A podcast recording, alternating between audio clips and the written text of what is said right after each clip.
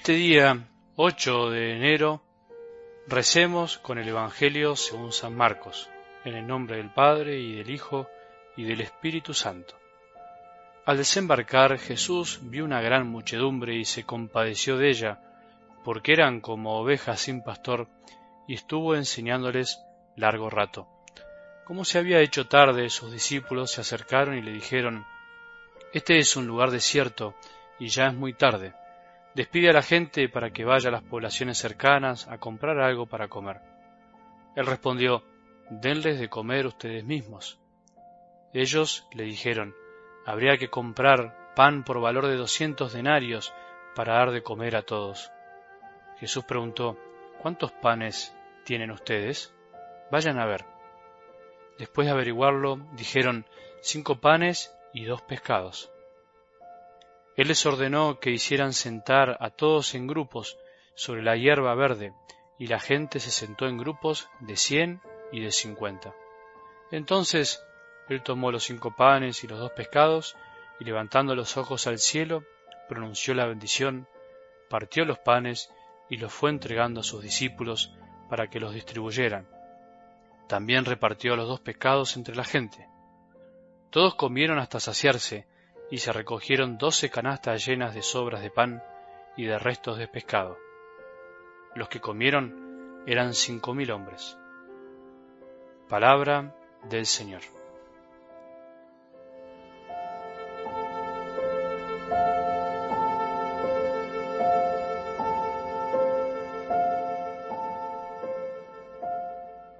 Volver a mirar al cielo cada tanto cuando empezamos a meditar la palabra de Dios volver a concentrarnos en lo que escuchamos, volver a tener un signo que nos ayude a rezar mejor, como una cruz, como una vela, como una imagen.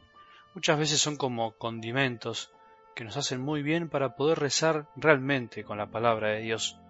Eso es lo que buscamos, rezar, escuchar, poder dialogar, poder decirle algo a partir de esa palabra que quedó para siempre en nuestras manos y en los corazones de cada creyente. Por eso te propongo que hoy escuchando el milagro de Jesús de la multiplicación de los panes, puedas hacer este ejercicio, volver a mirar al cielo, volver a mirar una imagen, volver a mirar de alguna manera algo que te ayude a transportarte a ese lugar. En algo del Evangelio de hoy hay un detalle importante que aparece también en otros milagros, y es que Jesús le pide a los discípulos de alguna manera que se hagan cargo. Traigan ustedes los panes y denles de comer. Denles de comer ustedes mismos, que ellos mismos, los discípulos, nosotros, les demos de comer. En verdad él sabía que no podían, sabía que para ellos era imposible, que ellos no van a multiplicar los panes, ni siquiera saben compartir lo que tienen. Sin embargo, Jesús los anima a que ellos se hagan cargo de la situación. Él se compadece de nosotros, de toda la humanidad, y por eso vino a hacerse hombre para saciarnos, para darnos el alimento que necesitamos para vivir y que es justamente Él mismo. Sin embargo, por otro lado, quiere que también nos hagamos cargo de la historia, quiere que nos hagamos cargo de la compasión que necesita el mundo y que muchas veces no hay quien pueda darla. Por eso les pide que pongan algo, nos pide que pongamos algo de nosotros, les pide que pongan los cinco panes y los dos pescados. Es el milagro, de alguna manera, compartido y para compartir. Es el milagro de la sobreabundancia de Jesús, que al mismo tiempo necesita de la ayuda de los discípulos, necesita de vos y de mí para poder llegar a todos, necesita de nosotros para alcanzar ese pan que saciará a miles y que sació a miles a lo largo de toda la historia. Es el milagro del amor, es el milagro de cada misa, un poco de pan y de vino que se transforman en el cuerpo y la sangre de Jesús para todos. Tomen y coman. Jesús sigue alimentando en cada misa miles y miles en todas partes del mundo, en todo lugar. La misa es de algún modo la actualización de este milagro de la multiplicación de los panes.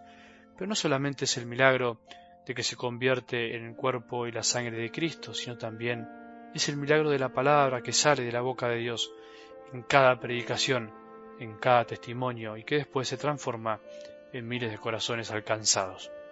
Es el milagro que quiere hacer Jesús todos los días con nuestros cinco panes y dos pescados, con ese poquito que tenemos para poder hacer algo más grande, Por eso tu pizca de amor, tu poquito de voluntad para ayudar a otros a descubrir que solo el amor verdadero, el amor de Jesús sacia el corazón del hombre, es lo que necesitamos poner para que Él haga lo demás. Y esto no es simplemente una poesía, es realidad. Jesús misteriosamente nos eligió a nosotros para multiplicar su cuerpo, para multiplicar su alimento, para multiplicarse él mismo, pero a través de nosotros.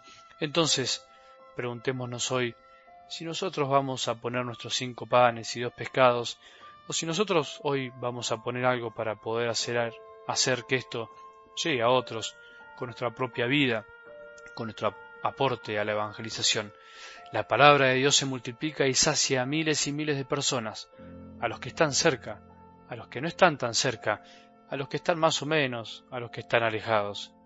Dios quiera y quiere que hoy pongamos nuestros cinco panes y dos pescados para poder saciar el hambre de otros y que también nosotros seamos saciados al alimentar a los demás.